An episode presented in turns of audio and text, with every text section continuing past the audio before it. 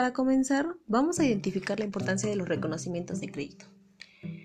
Dentro de los 30 días naturales siguientes a la fecha de la publicación de la sentencia de concurso mercantil en el diario oficial, el conciliador deberá presentar al juez una lista provisional de crédito a cargo del comerciante en el formato que el efecto determine el instituto.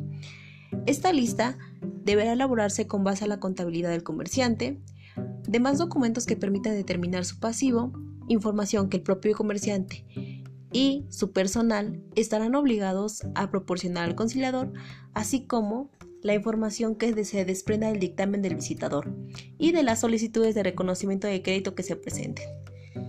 Bien, pero ¿qué son las solicitudes de crédito? Esas solicitudes deberán presentarse al conciliador y contener lo siguiente. Primero, el nombre completo y domicilio del acreedor.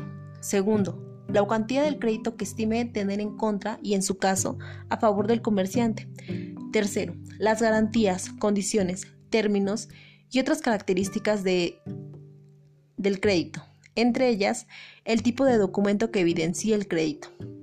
Cuarto, el grado y prelación que a juicio del solicitante y de conformidad con lo dispuesto en la ley corresponda al crédito cuyo reconocimiento solicita. Y quinto, los datos que identifiquen, en su caso, cualquier procedimiento administrativo, laboral, judicial y arbitral que se haya iniciado y que tenga relación con el crédito de que se trate. Esta solicitud deberá presentarse firmada por el acreedor en el formato que el propio instituto determine y deberá acompañarse de todos los documentos originales o copias certificadas que sean base del mismo.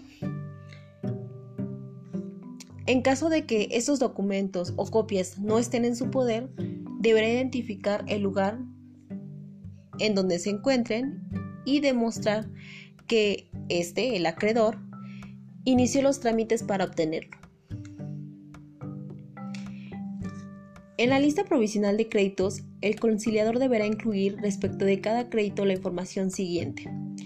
Nombre completo y domicilio del acreedor, cuantía del crédito que estime debe reconocerse, las garantías, condiciones, términos y otras características del crédito y el grado de prelación de conformidad con lo que corresponde a la ley y le estime en su crédito.